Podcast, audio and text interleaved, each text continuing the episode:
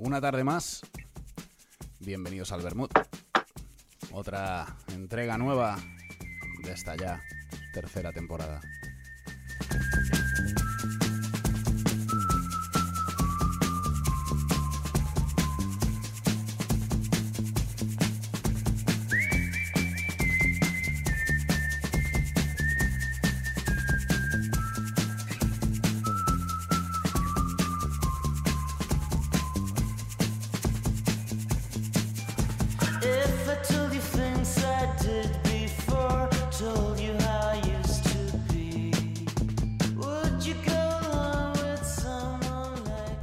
Tarde más de Bermud y otra tarde más con un calor que no podemos soportarlo nadie.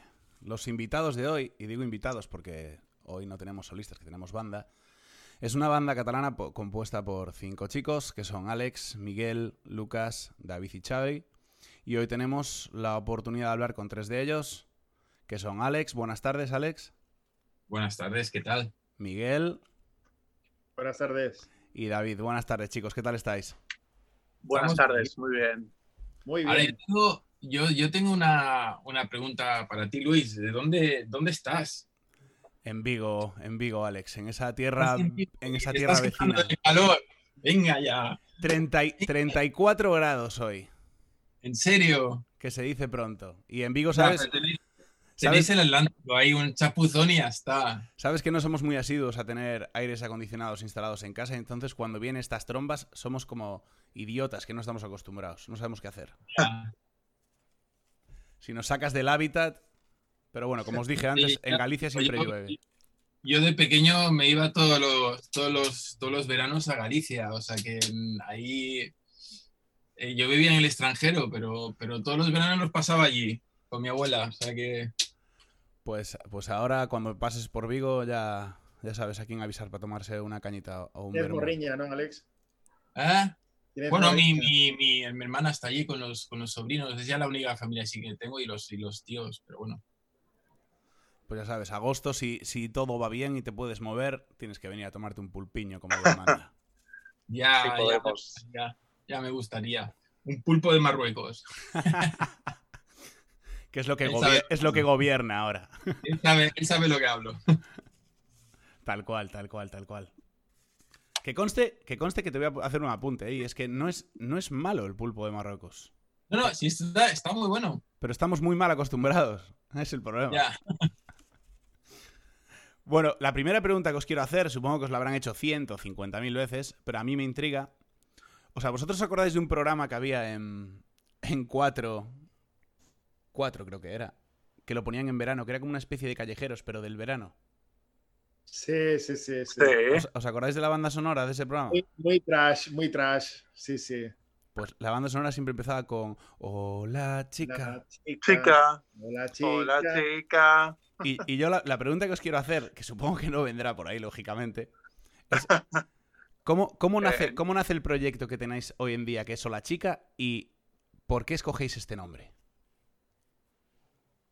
A ver, el proyecto nació hace, hace tiempo, o sea, lo, lo formamos Lucas, que, que es el que no está hoy, eh, es el bajista, y yo veníamos de otro grupo, nos habíamos conocido en, otro, en otra banda, y cuando el proyecto aquel no, no funcionó del todo bien, pues decidimos que nos llevábamos muy bien y más, más, más o menos teníamos unos gustos musicales muy parecidos, pues decidimos eh, montar el proyecto y bueno, ha ido evolucionando de aquel entonces. Teníamos otro nombre, teníamos, tenía otro- teníamos otras ideas, ¿no? Eh, Nació más como un grupo más electrónico. Lo que pasa es que lo electrónico empezó a mudar un poquito más eh, a lo pop y, y a lo psicodélico. Entonces, eh, de aquel entonces hasta ahora hemos tenido varias incorporaciones. Eh, David fue una de las también de las, de las primeras incorporaciones que teníamos. Miguel ha sido la última y Xavi pues hace unos cuantos años y, y bueno, una cosa llevó la otra. Eh, sacamos música, de hecho una maqueta, nos- fuimos ganadores de un, fe- de, de un concurso aquí en España que se llamaba. Em- Emergencia. Emergencia. Me acuerdo que el primer concierto que nos lo llevamos aquí al tío, nos fuimos a Alemania. O sea, a un escenario grande y a una final internacional con artistas de Australia, de Japón, ¿no? Y, y de los que Era- éramos sí, una especie, era una 20 éramos. especie de, de Eurovisión, pero en Alemania con un bochorno tremendo en un escenario de, 20, de, de 200 metros cuadrados, Hostia, sin ese- ese- apenas ese- saberme las canciones. ¿Fue tu presentación esa? Esa sí, fue su- sí, fue eh, el mes antes fui a probar con ellos porque escuché la- las, las demos y me llamaron mucho la atención porque era algo muy distinto a lo que estaba acostumbrado a tocar y me parecía muy, muy distinto a lo que había escuchado y tocado hasta entonces. Entonces me, me- me lancé a la piscina y, y era en plan, pues te- nos vamos a Alemania y yo, pues bueno, pues vale. Eso era cuando no, no éramos todavía la chica y luego estuvimos pues trabajando esas canciones y al final pues ya en 2016 hicimos el primer disco y fue cuando cambiamos el nombre de la banda. Ese Y lo disco. cambiamos básicamente porque no, porque después de, de nuestro paso por Alemania, había una empresa en Alemania que se llamaba igual y que, y que nos vio eh, porque se dedica al booking de, de artistas. Y como éramos, éramos unos españoles que tocábamos con ese nombre allí, eh, cogieron y registraron ese nombre en España. Y cuando nosotros queríamos hacerlo, no podíamos. De, de hecho, la portada, del, la, la portada del primer disco estaba, la- el diseño ya estaba hecho con el antiguo nombre. Un mes antes de sacar el disco cambiamos el nombre y nos fue así de... Sí, sí, fue cuando hace tres años. Si es que Sí, apro- sí. aprovechando que en Alemania creo que no escuchan esto, es que no dan puntadas sin hilos estos cabrones. ¿eh? Básicamente no escuchan esto en Alemania. Hombre, yo, mi mujer es alemana, cabrón, calla. Lo siento, lo siento. No, no, no pasa nada. Que yo, que yo de hecho, ahora me voy la semana que viene, voy a estar dos semanas allí. O sea que. Yo ya te digo, yo huyo del calor. Me has hecho sudar. Más. No, pero no, no te preocupes, yo lo entiendo. Yo lo entiendo. Yo también lo entiende.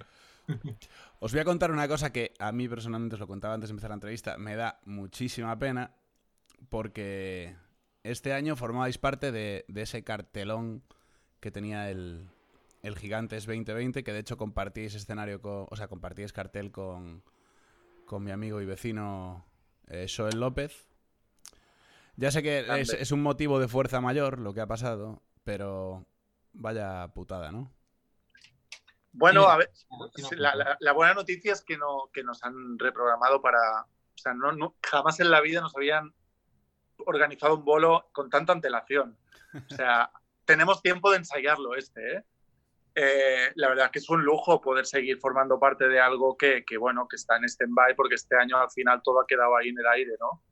Y la verdad es que sí, es un lujo compartir este festival con, con esos nombres, ¿no? Y además, a mí personalmente me hace especialmente ilusión una de las últimas incorporaciones, que es Teenage Fan Club, que es una banda que escuchaba mogollón hace como unos 11 años, y que es más de los 90, ¿no? Pero la escuchaba mucho hace 11 años, recuerdo, y, y cuando lo vi que la incorporaban para el 2021, me, me hizo más ilusión ya de la que me hacían el antiguo cartel, ¿no? Con, las más, con, con menos incorporaciones, así que la verdad es que, que, que se hace ilusión porque es como, bueno, va viendo la luz, ¿no?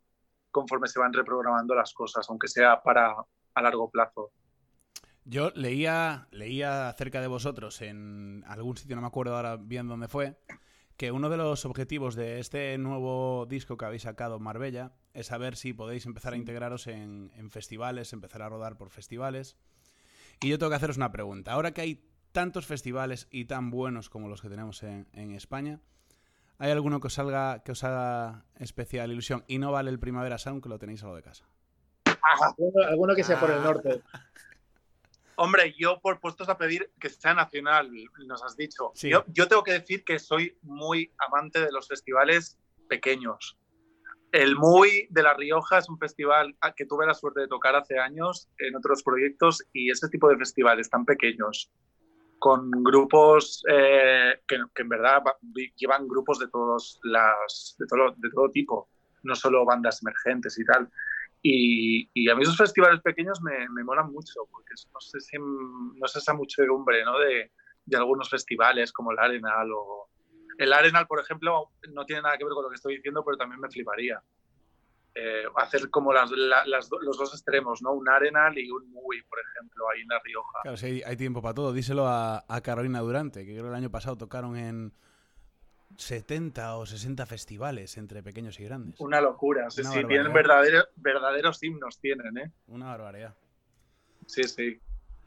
Porque yo, te- yo tengo un fetiche y, voy todos los años, este año lógicamente no. Y ojalá os pueda ver ahí algún día y es el, el Sonorama Rivera. Pues mira, ese también, la verdad. Aunque creo que te diríamos que sí a todos. Y además tenemos amigos que ya han tocado allí. o sea que- Habrá, habrá que preguntar a Carolina Durante que nos den la fórmula para ver si en 2021 estamos ahí a los locos lesbian en todos los festivales o como Carolina Durante, ¿no? Es que lo, le- lo leí en una entrevista que les hicieron, que no dijeron que no a, a- a ninguno. Les empezaron a ofrecer cuando estaban creciendo y tal, sí, sí, sí, sí, sí, sí, sí, sí, sí. Y Hombre, es que no, pararon. que no. No pararon, no Está pararon. claro. hostia. Sí, sí. Se tuvieron que comprar un teletransportador o algo también. Estaban en todos. Bueno, sois un, sois un grupo con, con mucha personalidad. eh, tenéis un estilo eh, propio que yo creo que está muy, muy, muy, muy bien definido. Y también leo que, que os han llegado a decir que esto podría no ser un bombazo, sí la bomba, pero no un bombazo, por el simple hecho de no tocar, de no cantar en castellano. No me jodas. ¿Os habéis planteado... ¿Pero os habéis planteado alguna vez el, el grabar algo en, en castellano? Bueno, lo hemos hablado, lo hemos hablado, pero a mí personalmente, el problema lo tengo yo, soy el que al final pues también hace un poco los temas, es, es el tema de cantar en, en castellano, el timbre de voz cambia. Y Completamente. a mí mi timbre, mi timbre de voz en castellano no es, no es que me guste mucho, no sé, yo creo que primero tienes que creértelo y el problema es que yo vengo de, crecido en el extranjero, como buen gallego, fui fuera de pequeñito y he, creído he crecido en el extranjero, en Alemania, en Holanda y, y a mí pues eh, yo, yo crecí con la MTV extranjera, o sea, todo lo que escuchaba era en inglés. No, era, ese es un poco también, no sé, la, las manías y los dejes que tienes, ¿no? Y al hacer Claro. las canciones, pues sí que me salen en inglés. Am, yo voy en, eh, en España a finales de los 80 y, ya el tema era distinto. O sea, los grupos que había, eh, yo no- ni siquiera conocía los grupos que había aquí. No conocía ni lo que era la, la movida madrileña. Todo esto lo tuve que conocer a posteriori. ¿no? Y, y, a ver, no cerramos la puerta, también es cierto, pero sí que es cierto que el timbre de voz cambia. Yo Yo también creo al- que, yo creo que, que es algo que tiene que, que ser completamente natural Eso y, es. y- y y ninguno de los cinco lo descartamos. Sí que es cierto que Alex es quizás el que, el que, el que tiene que, que decir ahora sí o, o ahora no, pero tiene que ser algo completamente natural porque es lo que dice él. Es, él ha mamado mucho eso y, y dar ese paso para él significa dar un paso gigante. Entonces tiene que ser algo completamente natural para, para la banda, especialmente para él, que es el, el vocalista y el compositor, de, to- el que escribe todas las letras. Así que No, y que esta Veremos. pregunta os la hago porque me hizo, me hizo mucha, mucha gracia que alguien os pudiera, os pudiera decir eso en su día, porque a mí o la chica, personalmente, me gusta tal y como está. A mí también, bueno. Todo se ha dicho. No, o sea, todo- creo que cuando entramos a grabar el primer álbum, ya los productores lo primero que dijeron yo, y no, no vais a cantar en castellano. Y era como, "Uf". sí, sí, es verdad. Recuerdo, recuerdo en la terraza de Blind Records. Sí, pero el problema, el problema es que ellos conocen el mercado y saben que aquí el idioma sí que es un handicap. Si no, mírate todas las, todas las bandas que se han pasado del inglés al castellano. Es porque Ya. aquí no tienen, no tienen mercado. O sea, nosotros lo tenemos quizás un pelín más difícil por el hecho de que no, no hay mercado para bandas como nosotros aquí. Ca- Si que, cada vez, que cada vez más, Alex, pero entiendo lo que quieres decir. Pero es muy difícil, es muy complicado, porque nosotros sabemos cómo está el mercado y, y sabemos los últimos movimientos que están pasando, ¿no? Y si te fijas en la cantidad de grupos que se están pasando ahora al, al castellano, es porque les abren más puertas, tienes más posibilidades, la gente se entiende más y te sigue. Aquí la gente en, en- en- en España, pues sí que tenemos una gran, no sé, yo no sé si es un poco de repelús o algo a, grupos extranjeros que no vienen fuerza, con mucha fuerza desde fuera, ¿no? O sea, grupos pequeñitos mm, y además que hablen inglés, mm, no sé yo hasta qué punto se les abre la puerta, ¿no? Porque también es cierto que la cultura musical aquí, eh, nosotros tenemos una, una cultura que viene desde hace muchísimo tiempo, al igual que pasa con Italia, al igual que pasa en otros países, ¿no? Yo diría que en Alemania, por ejemplo, no la tienen tan fuerte, porque lo que tienen allí era muy heavy. es Schlagermusik, que no es, la verdad es que es muy difícil. Y ahora, por ejemplo, sí que vemos un resurgimiento de los, de los idiomas locales en cada país. En España está pasando desde hace un montón de tiempo. También es cierto que nosotros no hemos tenido tampoco esa cultura de cantar en inglés siempre. Las bandas que lo han intentado al final han tenido que pasar a castellano. Y hay muy pocas que han, que han sa- sacado partido al, al- al cantar en, en inglés. Muy Eh, Bueno, te vas a Alemania, te vas a. Francia, te vas a Italia y sí que ves un resurgimiento de las propias lenguas. Las propias bandas allí cantan en el idioma ya. Antes era muy, yo recuerdo de, de pequeño, había muy pocas bandas en alemán. En alemán sí que había bandas, por ejemplo, Nina, por ejemplo, tienes un gran ejemplo. El 99 Luftballons se cantaba en alemán, fue un número uno allí. Para ir fuera tuvo que cantarlo en inglés. O sea, aquí se invierten las cosas, pero si no hubiese cantado en alemán, quizás no hubiese tenido ese éxito al principio. ¿no? Claro. Porque fuera no, no, no vendría con ese empuje. Y aquí, pues, eh, es, es difícil. Es difícil porque piensa que tenemos una cultura musical que es un poco distinta, ¿no? Sí, la tenemos muy arraigada a lo, a lo nuestro y punto. Sí. Y aquí, claro, también el handicap del idioma, hay que decirlo que no todo el mundo pues habla inglés. Y depende de qué comunidad o, o- o qué- en dónde te muevas, pues se habla más o menos. Está claro que las grandes ciudades siempre hablar un poquito más porque hay más influencia extranjera. En las, en las zonas costeras también, porque hay turismo. El país es un, en España es un país de, de- de servicios, ¿no? Y aquí tenemos, pues, básicamente, la economía funciona, yo diría que más del 50% con el turismo. Lo estamos viendo ahora. Que está- fu- que funciona- está- funcionaba. porque lo primero, lo primero que se cargan ahora es, es la cultura y, y los bares y las playas van a seguir abiertos porque es lo que trae dinero. Sí, pero ahora entre, Ahora entre vamos a sorbo ver y sorbo, cómo- mascarilla. Sí, Exacto. correcto. Ya Entonces- eso ya es el, el sumo, ¿eh? Acojonante. Entonces, volviendo al tema del idioma, pues sí que, sí que nos ha cerrado puertas. Eh, y también yo creo que con, con lo que tenemos, no te estoy diciendo ahora que, que ahora somos un supergrupo ni nada, pero yo creo que son, tenemos temas bastante resolutivos que son bastante buenos. Y que no, Estoy de acuerdo. no creo que, que, que vayan a tener, yo creo que el, el reconocimiento que quizás se merecen, porque se ha dedicado mucho, mucho cariño, mucho tiempo, mucho esfuerzo a cada uno de los temas. ¿no? Y, y siempre es una cosa que dicen to- todos los artistas, dicen esto siempre tenemos mucho, y es verdad, o sea, la gente mete, un- mete un montón de esfuerzo, nosotros también, pero, pero el hecho de cantar en inglés yo creo que nos está cerrando puertas que, que quizás de otra manera o cantando en nuestro idioma, pues aquí en España tendríamos un pelín más abiertas, ¿no? Y ya te digo, nuestro objetivo de momento aquí es intentar entrar en los festivales, porque realmente eso, cuando, cuando entras en el ciclo de los festivales es que ya vas rodando de uno a otro. Eso es. ¿no? Ahora, ahora el problema es entrar. Entrar es muy difícil porque hay un montón de bandas ¿no? que quieren entrar. Es el boca a boca de, de la- de las bandas a día de hoy, los festivales. Sí. Sí. Pero ya te digo, yo, yo espero que, que si no cambiamos, porque no- ya te digo, no, no, no, no cerró la puerta, pero Tiene que ser natural.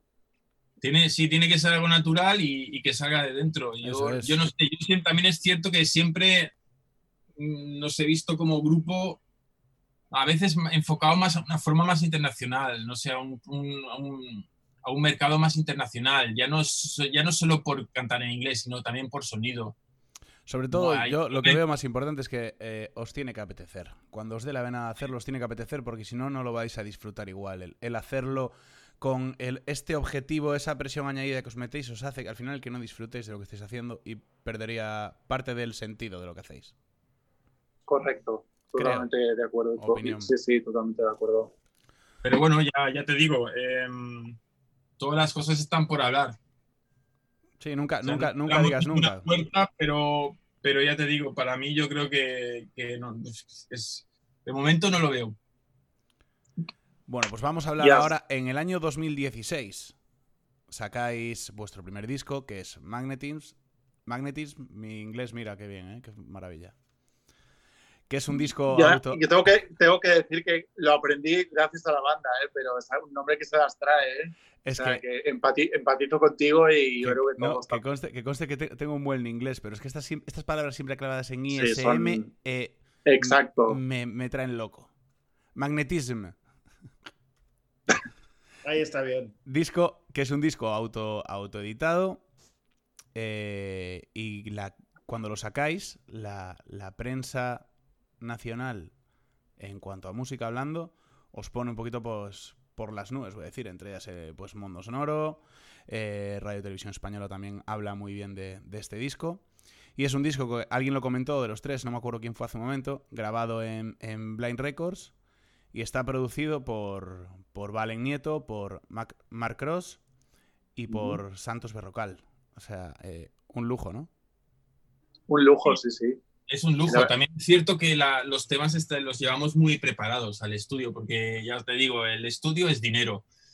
Y todo el dinero que inviertes allí, es, bueno, sabes que un estudio profesional eh, no, no sale barato, ¿no? Y nosotros teníamos los temas bastante preparados porque ya, ya teníamos bastante rodaje con la mayoría de ellos. Entonces, cuando llegamos al estudio, primero hacemos una sesión con, con los productores, eh, miramos los temas y, y empezamos a, a descartar cosas, porque tenemos tanta información a veces que era como, bueno, aquí, tenés, aquí hay 20 líneas de hecho, de hecho, yo creo que es algo que sobre todo Alex y Lucas, que se encargan mucho, han, han casi producido este segundo disco, eh, han aprendido mucho en eso, ¿no? Yo recuerdo estar en, el- en la, prim- en la grabación del primer disco y recuerdo, por ejemplo, no sé si recuerdas, Alex, Back Home, la cantidad de sintes que había ahí y cómo empezamos a vaciar. Sí, Y- pero no, no, a, mí, a mí no me estorbaban. Claro, Porque aquí los, pero te- te- los- recuerdo esa anécdota, ¿no? Había, había frases, sintes a punta pala, empezamos a vaciar y yo creo que Alex y Lucas, con, ya con la experiencia de haber rodado tantos estos años con- como banda y, y todos los conocimientos que han tenido aquí en, este tiempo, pues lo han puesto a- a- en práctica hasta el punto de que, que el disco, está, si el primero ya estaba casi hecho al entrar en el estudio, este ya estaba, estaba al 95% hecho. La ver, verdad es que Piensa que sí, nosotros hemos grabado, sí, piensa que hemos grabado, por ejemplo, este segundo álbum, el primero lo grabamos una semana, todo. Y, el, y con sus tiempos, con sus tres horas de comida, con al día, que de 10 de la mañana a 11 de la mañana, como quien dice, tal, y los primeros tres días de batería. O sea, es. Al final, el- este también lo hemos grabado en cinco días y han sido dos días de baterías y el resto ha sido regrabar lo que ya teníamos grabado. Lo más O sea, difícil ha es sido. un poco sobre todo tal, las ¿no? Y muchas veces pues, los productores nos ayudan a... a- sí, más es un tema de, de, de- de melódicos, si alguna vez alguna nota no encaja del todo, eh, pero ya te digo, esta vez han corregido cada vez menos. O sea, es, ha sido un proceso Mm. bastante más rápido. Eh, Sí que es cierto que es muy bestia hacer un, grabar un disco en cinco días, pero piensa que Lucas y yo estuvimos aquí encerrados en este cuarto. Claro, tú no ves ahora todo lo que tengo aquí, pero he estado en- estamos encerrados pues prácticamente 12 meses. O sea, hemos estado un mes y pico de, de media por, por tema, todas las tardes. O sea, estamos hablando de unas 5 o 6 horas al día. Claro, decías, entonces, decías Miguel, que no te horas- entendí, que lo más difícil había sido... Lo, más, lo más duro de lo que comentaba Alex eran las tres horas de comida, porque La, pedir, la, pedir el menú, porque cada día íbamos al mismo No, sitio. no, pero es, es verdad, es verdad. La cuestión es que eh, Alex es una persona que está constantemente componiendo y, y teniendo ideas y tal, y claro, entonces eh, es un volumen de, de trabajo impresionante. Entonces, todo lo que se, se puede hacer previamente, pues mira, una cosa menos de, de horas de estudio, ¿no? Y en eso tenemos mucha suerte porque tenemos una calidad dentro de la banda que vale para esto. Bueno, también, también he de decir que yo soy el menos músico de todos ellos. Eh, yo, yo mi punto fuerte es la producción, la producción. Em, Y, le, la y echa- producción, bueno, le, le- le echas muchas horas también. las, y las ideas, y pruebas las todo. ideas, básicamente. O sea, yo quizás soy el que menos, menos musicalmente puede, puede, puede tocar un instrumento. Al final sí lo, lo aprendo. Tengo guitarras, tengo sintes, ¿no? Lo que pasa es que yo soy más de prueba, prueba error, ¿no? Si no funciona, Eso- si- eso yo lo músico. ¿no? Y, y me, y yo creo que mi fuerte, pues a veces es un teclado de ordenador y un ratón, ¿no? Porque sí que en, en eso sí que me paso horas. Y tenéis un profesor de música en la banda también, ¿no? Sí, tenemos- de, los, de los duros. Ah, que tenemos un profesor. Ah, pensaba que decías. Alex. Sí, Xavi.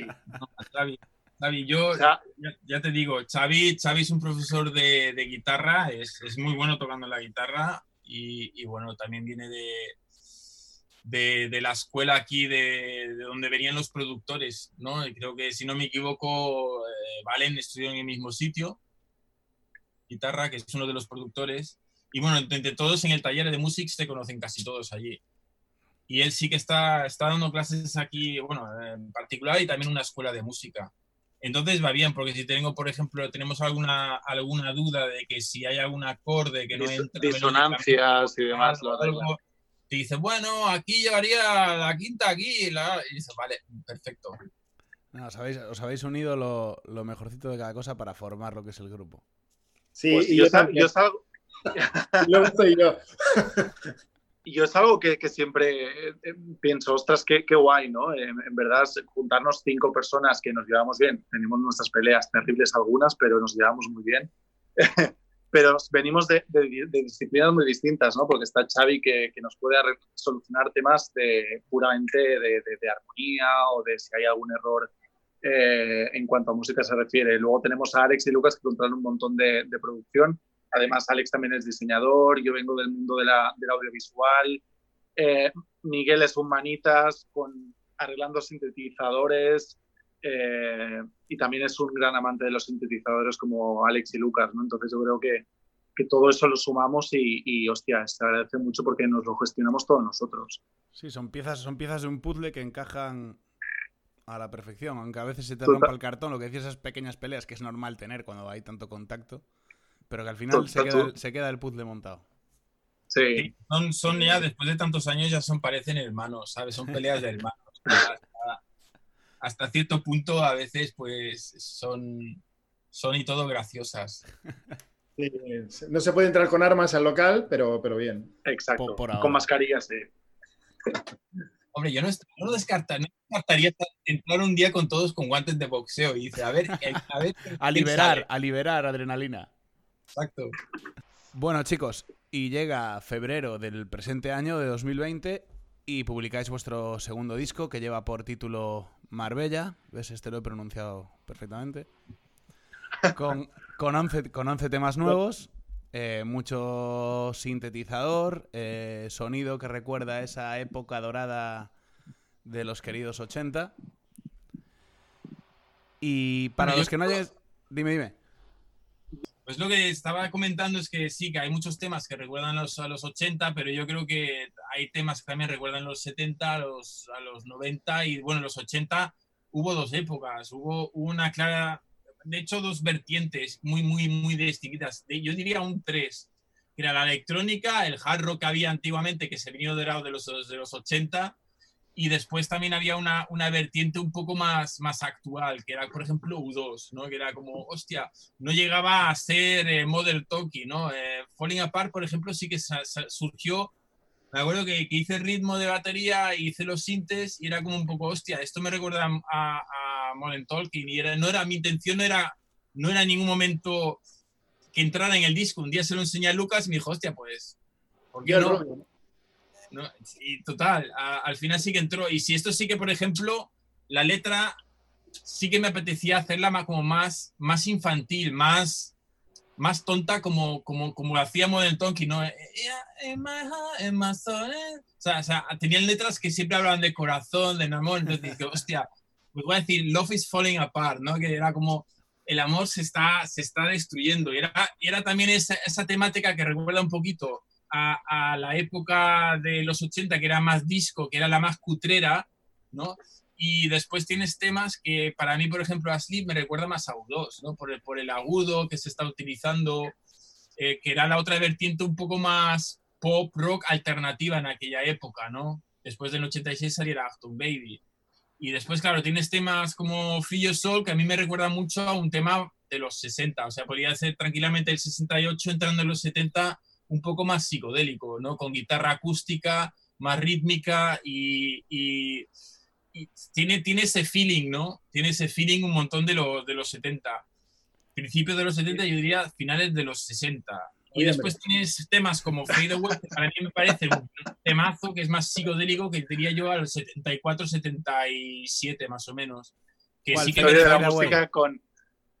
Sí, que porque es más psicodélico, tiene una parte bastante psicodélica que me recuerda mucho a, algún tema de aquella época, ¿no? Y, y yo creo que al final, sí, o sea, hay una gran parte que son los 80, que, que puedes en- encajar varias, varias canciones de este álbum, pero yo creo que en este álbum es que no hemos dicho, vamos a hacer una, no, no, vamos a hacer lo que nos gusta, lo que nos ha influenciado. Y te, te digo, como todos hemos escuchado música de los 70, de los 80, de los 90 y los 60, al final, esa es la época, es, la- es la música que forma parte de cada uno, ¿no? Y quedas que no, pues cuando estás haciendo algo, acabas, te acabas tirando por lo que sabes, por lo que tú escuchas. Y yo creo que, que, tiene, que este álbum es un aglomerado de todas esas épocas. Pues acabas de contestar sin quererlo a la siguiente pregunta que venía, que era que para los que para los que no, perfecta, perfecto. Para, era, Es- te la hago, te la hago a toro pasado, que era para todos los que no han escuchado este álbum, ¿qué se van a encontrar? Así que lo has hecho clavado.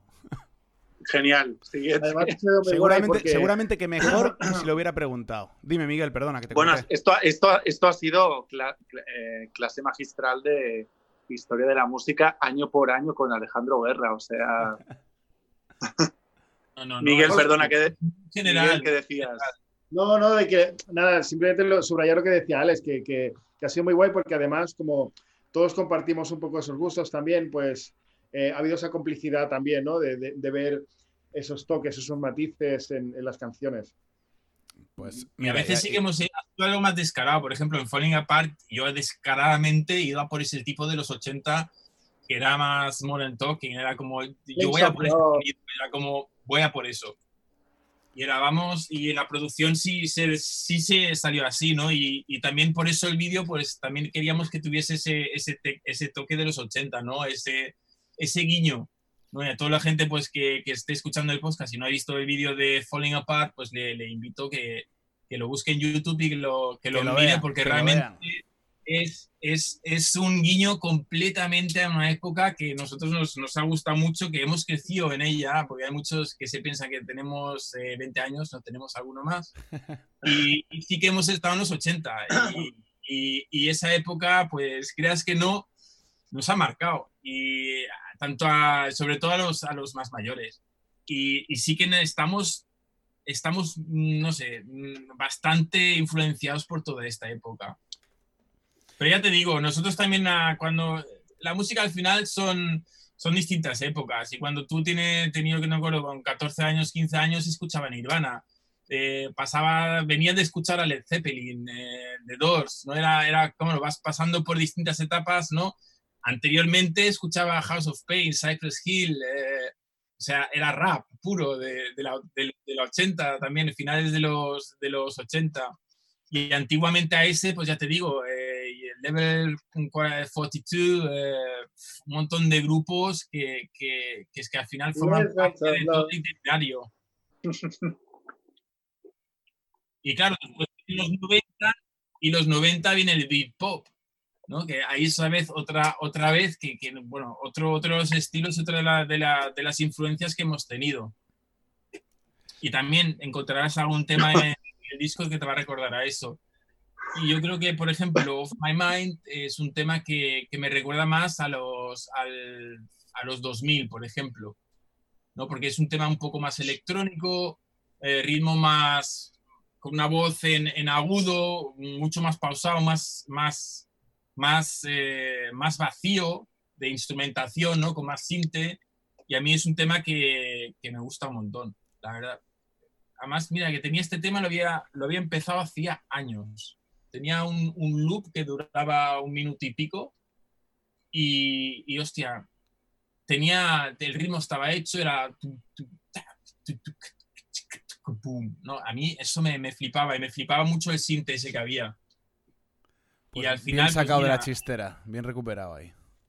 hay, hay un bien. montón de temas que, que se han recuperado que tenía desde hace muchísimo tiempo. Eh, Sabes cuando los estás escuchando y tienes una, una gran lista y a veces son ideas absurdas que te duran nada, 20 segundos, otras cosas son un poco más desarrolladas, que tienen ya la estructura definida, pero cuando coges un tema y lo, y lo y dices, este, hostia, es que este tiene posibilidades, vamos a trabajar en él, ¿no? Entonces, claro, ya si lo traes y empiezas a desarrollarlo y ves que por dónde va tirando, ¿no?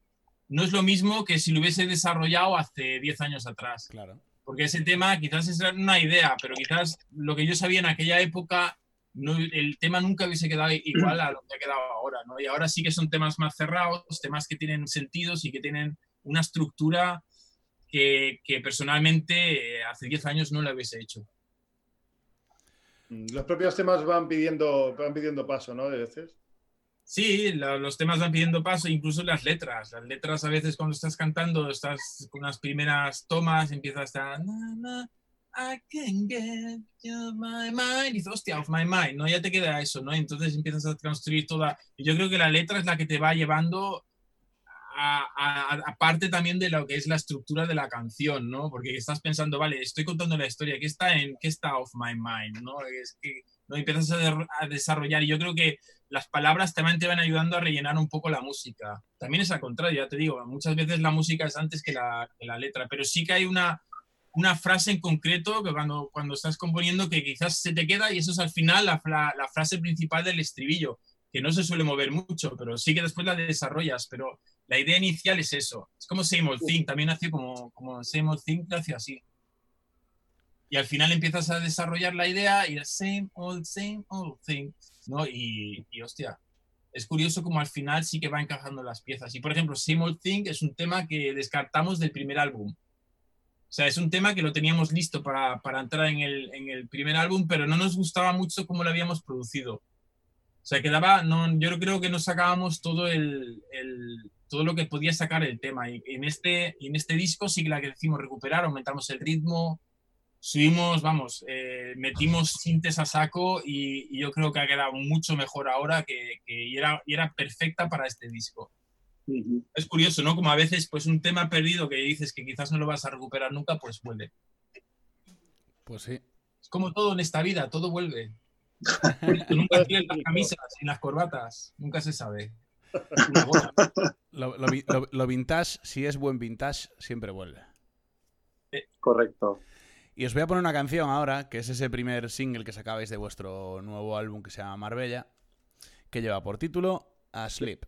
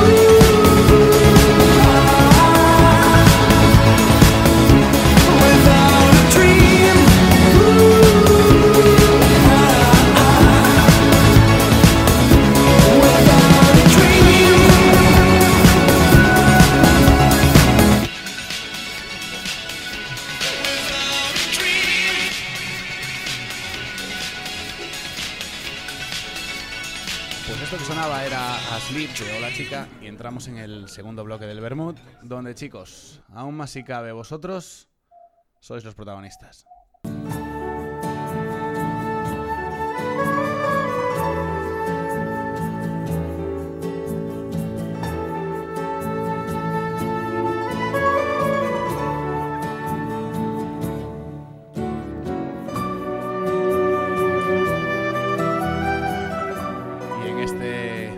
Segundo bloque, sabéis que el confinamiento, aparte de una gran variedad de contenido audiovisual, ha dejado por las redes y en casi todas las casas a algún nuevo cocinero, algún nuevo chef. Porque todo Dios se animó a cocinar Y, durante este y- confinamiento. y- y- y pa- y panaderos, sobre Y todo. porque panaderos, yo he visto y una cantidad de sí, señor. gente haciendo pan. O sea, en mi vida había visto tanta gente haciendo pan en casa. Que se hubiesen dedicado a fabricar papel higiénico y menos pan, que pan no hubo carencia. Por, por ejemplo, si se hubiese ido bien en las primeras semanas de confinamiento.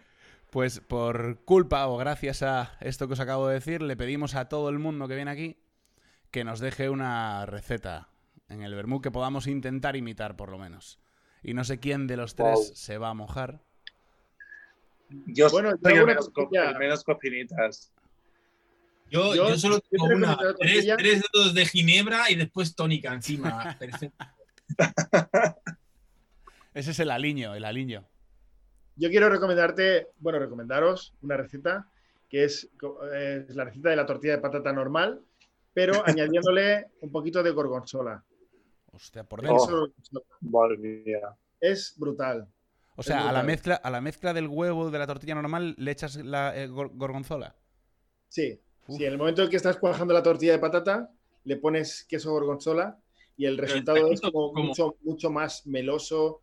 Eh, a ver, que los, los, los amantes de la tortilla de patata me, me dirán que eso no es una tortilla de patata, pero bueno, que al final es una, una variedad. ¿Con una cebolla o sin cebolla? Tortilla de patata siempre. Con y sin cebolla. Con cebolla siempre. Con cebo- yo, yo soy de los con también. cebolla siempre también. El otro día estuvo aquí de invitado, eh, que es el punto opuesto, hablando de musicalmente de, de estilo a vosotros. Eh, Jos Acosta, que lleva un género más, más urbano, está dando a conocer ahora mucho, es un artista de Tenerife. Y dejó esta inquietante pregunta para vosotros. Vamos. Oye, mi pregunta va a ser así un poco guarrilla. La pregunta va a ser, ¿cuál ha sido el sitio más raro donde has tenido relaciones sexuales? Y, yo creo que para no decepcionar a ellos, lo ideal sería que contestarais los tres. Los tres. Perfecto. Pues venga, empezaremos Os doy, de, de os más doy el mayor a más privilegio, joven. os doy el privilegio de hacer luego vosotros dos preguntas. Ya que vais a, va a haber tres respuestas, podéis hacer dos preguntas después. Perfecto. Vale, a ver. A ver, Alex. Yo, yo qué quieres que te diga. Y dice, ¿qué sitio no ha sido raro para mí? Em, Empecemos por ahí, Es- porque Es que en verdad, raro, y yo es que creo que quizás lo más raro, por no ser un sitio así íntimo y tal, te diría el tópico, el sitio más típico del mundo, que todo el mundo diría ante una pregunta, sí, la playa y un baño. Eh, Sí, no tiene nada de especial porque la mitad de la población española contestaría lo mismo, sino más, pero yo creo que mi respuesta sería esa.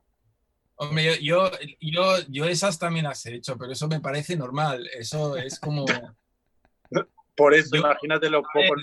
una, una, una mola, una que moló fue un velomar, ¿Cómo? un velomar. ¿Qué es un velomar? ¿No sabes lo que es un velomar? Yo tampoco. Joder, Yo tampoco.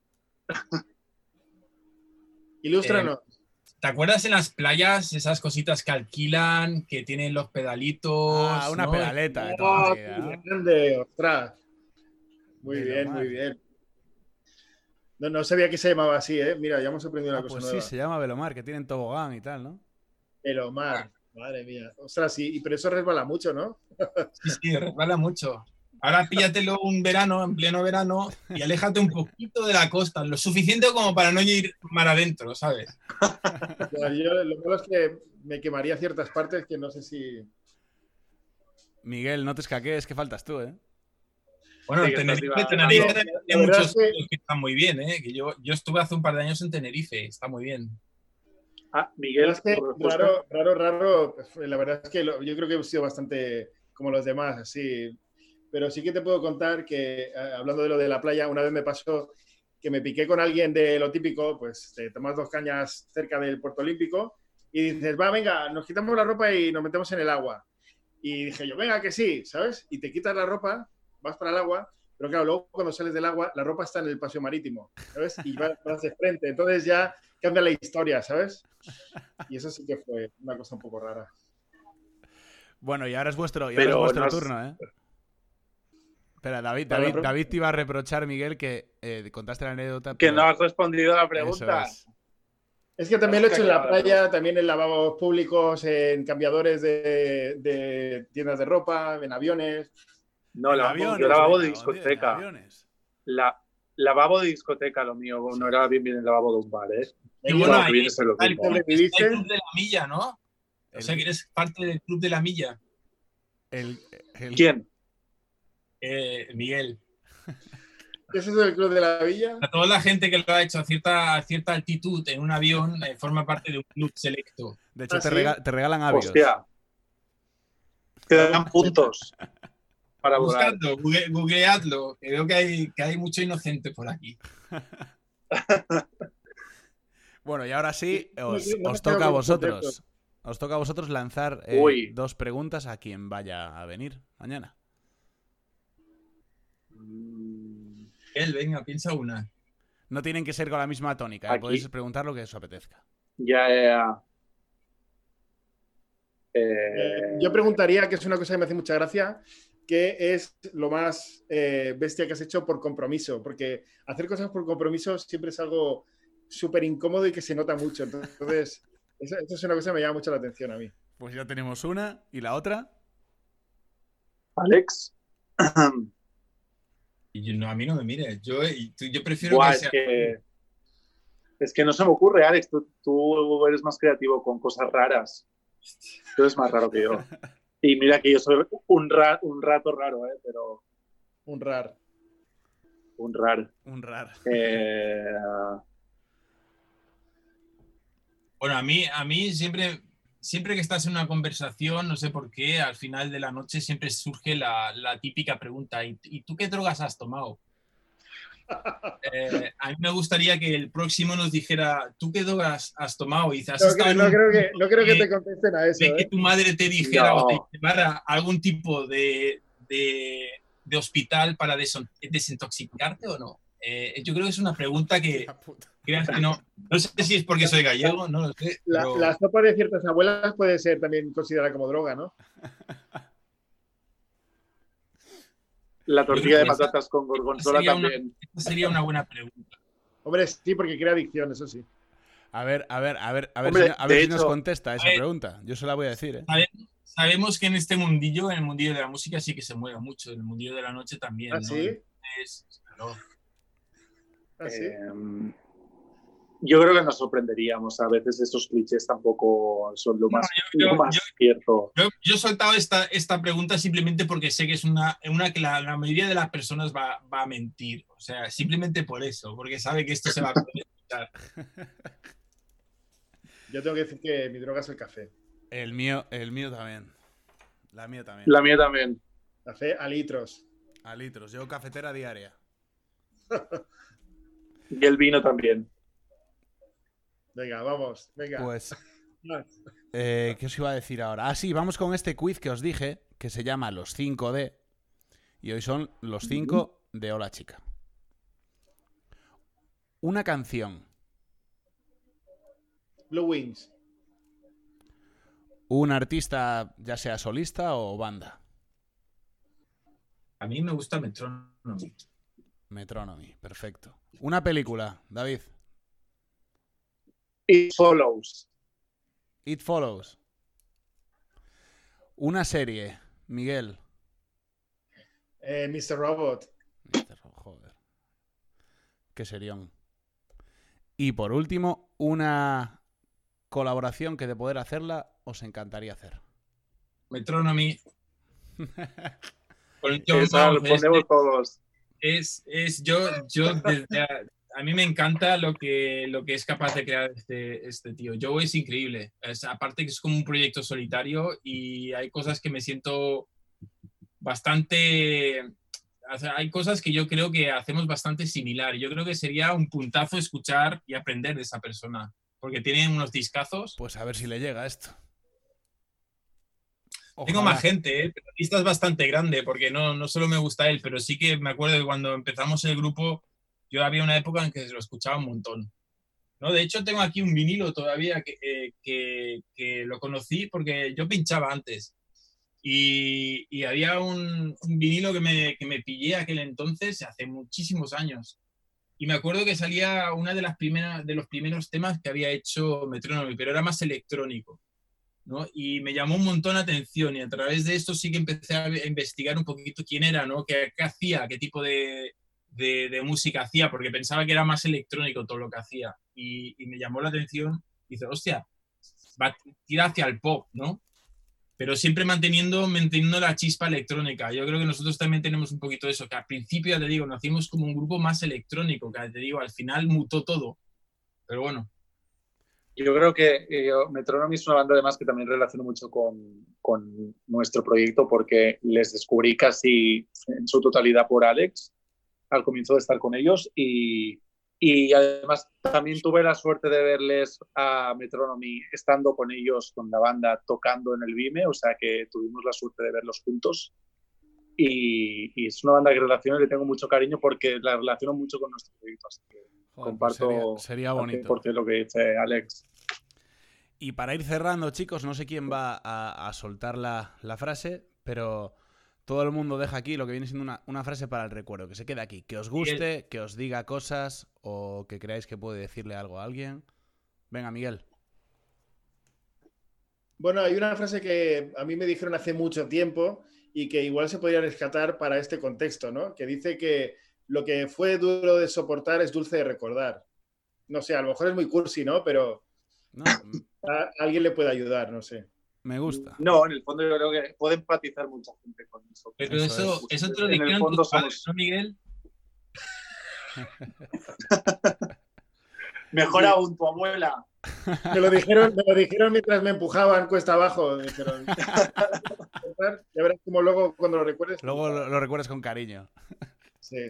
Cuando se te pasan los hematomas, todo es bonito. Pues chicos, eh, muchísimas gracias por haber acudido a la cita con el Bermud y de verdad os digo que espero que os lo hayáis pasado igual de bien que me lo, que me lo he pasado yo. Un placer, ha sido un auténtico, un auténtico placer. Ha sido muy divertido. Gracias a ti. Que Sí, nos ya- veamos ya pronto. nos sale todo esto y, y seguro que, joder, yo a partir de ahora te voy a escuchar mucho más, ¿eh? Aparte que es curioso, porque yo, fíjate, soy de los pocos que estando en, Sí, este, Es en cierto. Spotify, soy de los que escuchan más podcast que música. Este, eso es cierto. Lo hace mucho, Alex. Ahora sí, ¿no? Oye, nos, nos- nos veremos en Vigo, ¿no? Eso es, estáis invitadísimos a Vigo. Eh, si venís a tocar por Galicia, por favor, si a mí se me pasa, me lo me escribís, voy a estar, vamos a estar en no sé dónde, porque estaré allí clavado. Comiendo pulpo marroquí, ¿era? No, Marroquí, marroquí. esto. Pero percebes de aquí. Sí, nos aquí. Pues nada, pues nosotros nos despedimos y nos despedimos con otro single de este discazo que es Marbella, que lleva por título Falling Apart.